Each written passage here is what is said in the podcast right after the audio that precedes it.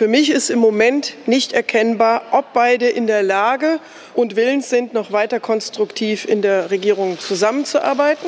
Nationale Lösungen werden nicht funktionieren. Sie werden auch praktisch nicht funktionieren. Sie werden zu einer, zu nicht zu einer Ordnung äh, der Migrationsströme führen, sondern sie werden zu einer Chaotisierung des Themas Migration auch ganz praktisch führen.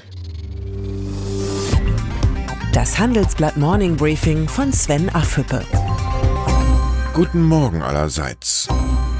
In diesen Tagen ist viel vom Machtverlust Angela Merkels die Rede, ja sogar vom Ende ihrer Kanzlerschaft.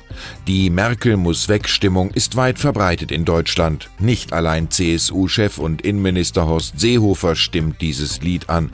Auch einige Journalisten und Wirtschaftsvertreter geben sich überzeugt, dass es mit dieser Angela Merkel nicht weitergehen kann. Der Frust der Bürger über eine Regierungschefin, die Probleme lieber langatmig moderiert, statt sie schnell zu entscheiden, ist nachvollziehbar. Dass Merkel drängende innenpolitische Reformen auf die lange Bank schiebt und sich mit Vorliebe um die Rettung der Welt kümmert, ist den Menschen nicht mehr zu erklären. Ganz erkennbar hat die CDU-Vorsitzende den Bezug zu vielen ihrer Wähler verloren.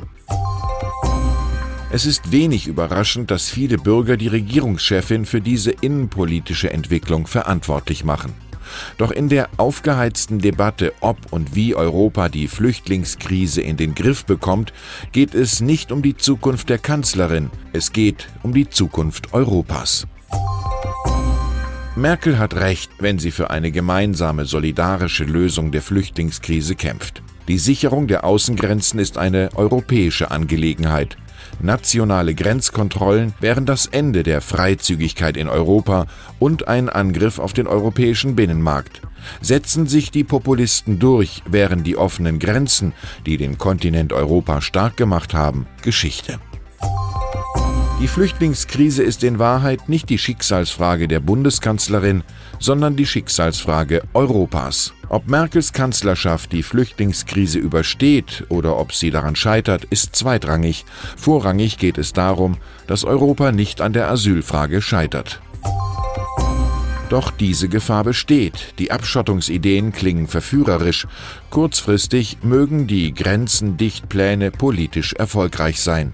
Aber was ist das für ein Europa, das bei der Lösung der größten Flüchtlingskrise seit Jahrzehnten, fast 70 Millionen Menschen sind weltweit auf der Flucht, für den eigenen Kontinent keine solidarische Antwort findet? Was ist das für ein Europa, wenn am Ende jedes Land nur noch das macht, was seinen nationalen Interessen dient? Das wäre das Ende Europas.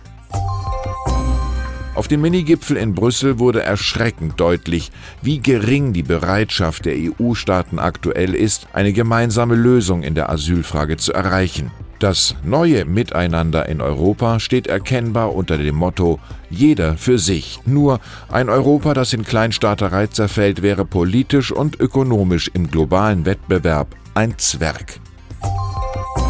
Was Europa braucht, ist keine Achse der Willigen, sondern eine Achse der Vernunft.